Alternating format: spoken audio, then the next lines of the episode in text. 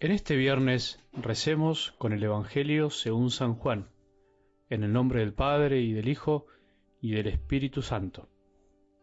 Jesús recorría la Galilea, no quería transitar por Judea porque los judíos intentaban matarlo. Se acercaba la fiesta judía de las chozas.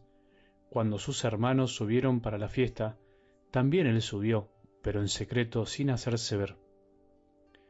Algunos de Jerusalén decían, ¿no es este aquel a quien querían matar? Y miren cómo habla abiertamente y nadie le dice nada. ¿Habrán reconocido las autoridades que es verdaderamente el Mesías? Pero nosotros sabemos de dónde es éste. En cambio, cuando venga el Mesías, nadie sabrá de dónde es. Entonces Jesús, que enseñaba en el templo, exclamó, ¿Así que ustedes me conocen y saben de dónde soy? Sin embargo, yo no vine por mi propia cuenta, pero el que me envió dice la verdad, y ustedes no lo conocen. Yo sí lo conozco porque vengo de él, y es él el que me envió. Entonces quisieron detenerlo, pero nadie puso las manos sobre él, porque todavía no había llegado su hora. Palabra del Señor.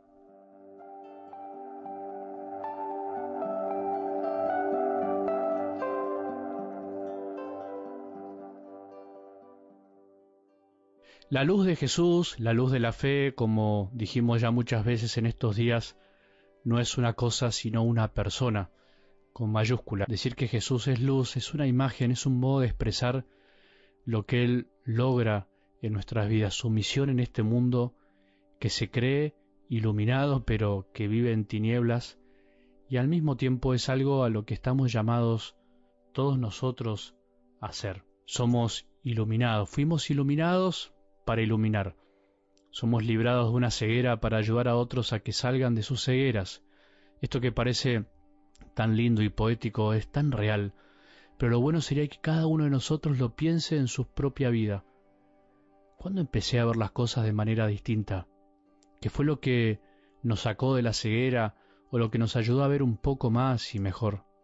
¿A partir de qué momento nos dimos cuenta que todo era tan distinto a lo que pensábamos?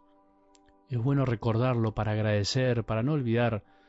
Puede haber sido cualquier cosa. Jesús se sirve de lo que Él quiere para sanarnos, incluso del barro.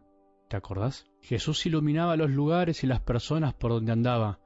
Él sigue iluminando los lugares y las personas que le abren el corazón, pero al mismo tiempo pone al descubierto las tinieblas que lo rodeaban. Mientras no hay luz, nadie se da cuenta, todos andan en tinieblas y a tientas pensando que ven. Todos podemos andar pateando las cosas por el piso y no nos damos cuenta. Mientras nadie ve, la mayoría cree que ve y así andamos. Algo del Evangelio de hoy manifiesta que no todos aceptaban la luz de Jesús y no todos estaban muy contentos con su presencia. El que anda ciego no se da cuenta, pero además están los que les gustan las tinieblas y están gozosos de estar así. Al mundo a muchos les gusta las tinieblas, les gusta la noche. La noche, las tinieblas, es símbolo de eso, de oscuridad, de falta de claridad, de temor, de ocultar lo que podría saberse de pecado. Jesús sufrió este rechazo en vida y lentamente iremos viendo cómo fue creciendo hasta alcanzar la muerte.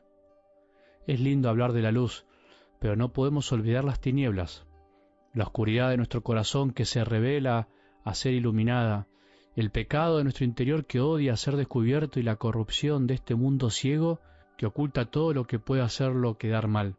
Mientras tanto hay fuerzas que se oponen al bien, a la luz. Pero, ¿sabes una cosa? Por más que parezca que ganan, el triunfo es nuestro y está asegurado. El triunfo es de él, mejor dicho. Por más que caigamos, por más que pequemos, nos equivoquemos una y mil veces, si volvemos a la luz, a Jesús la vida nos volverá al cuerpo. Nunca nos olvidemos de esta verdad. Esté donde estés. El dueño de la vida es Jesús, de eso no hay duda, y esa vida es la que tenemos que llevar en nuestro cuerpo si creemos en Él. Es la vida eterna. De hace poco me escribió alguien que no voy a decir su nombre, pero me escribió desde la cárcel. Está preso. Y me sorprendió cómo incluso desde una situación donde su libertad está privada e incluso además, lo que es peor, injustamente, porque no es verdad lo, que lo acusan, él desde la cárcel está iluminando. Escucha la palabra de Dios cada día y me mandó un audio que me conmovió. Él está iluminando a los demás, a los presos. Se dio cuenta que su misión ahora es iluminar así como está, aunque parece que alrededor todo es tinieblas. Qué maravilla, qué consuelo que da cuando uno escucha a personas así, que están siendo iluminadas por Jesús y que aun cuando están sufriendo son capaces de dar luz a los demás. Hoy dice claramente el Evangelio, quisieron detenerlo, pero nadie puso las manos sobre él porque todavía no había llegado su hora. No era el momento y además él no murió de casualidad, murió porque quiso, porque lo eligió por amor. Él sabía que si iba a Jerusalén lo matarían.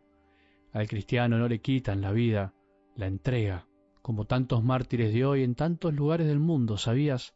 No mueren por accidente, como sin querer, mueren porque en realidad ya están dando la vida. Su vida está al servicio de la vida de otros. Si no estuviesen amando, no los estarían matando.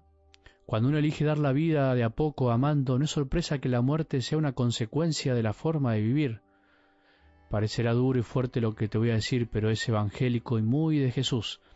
El amor, en serio, verdadero, nos va matando, nos va quitando la vida del cuerpo, pero lentamente nos va dando la vida del alma, la otra, la eterna, la que no se pierde, la que se gana, la que se transforma, la que resucita.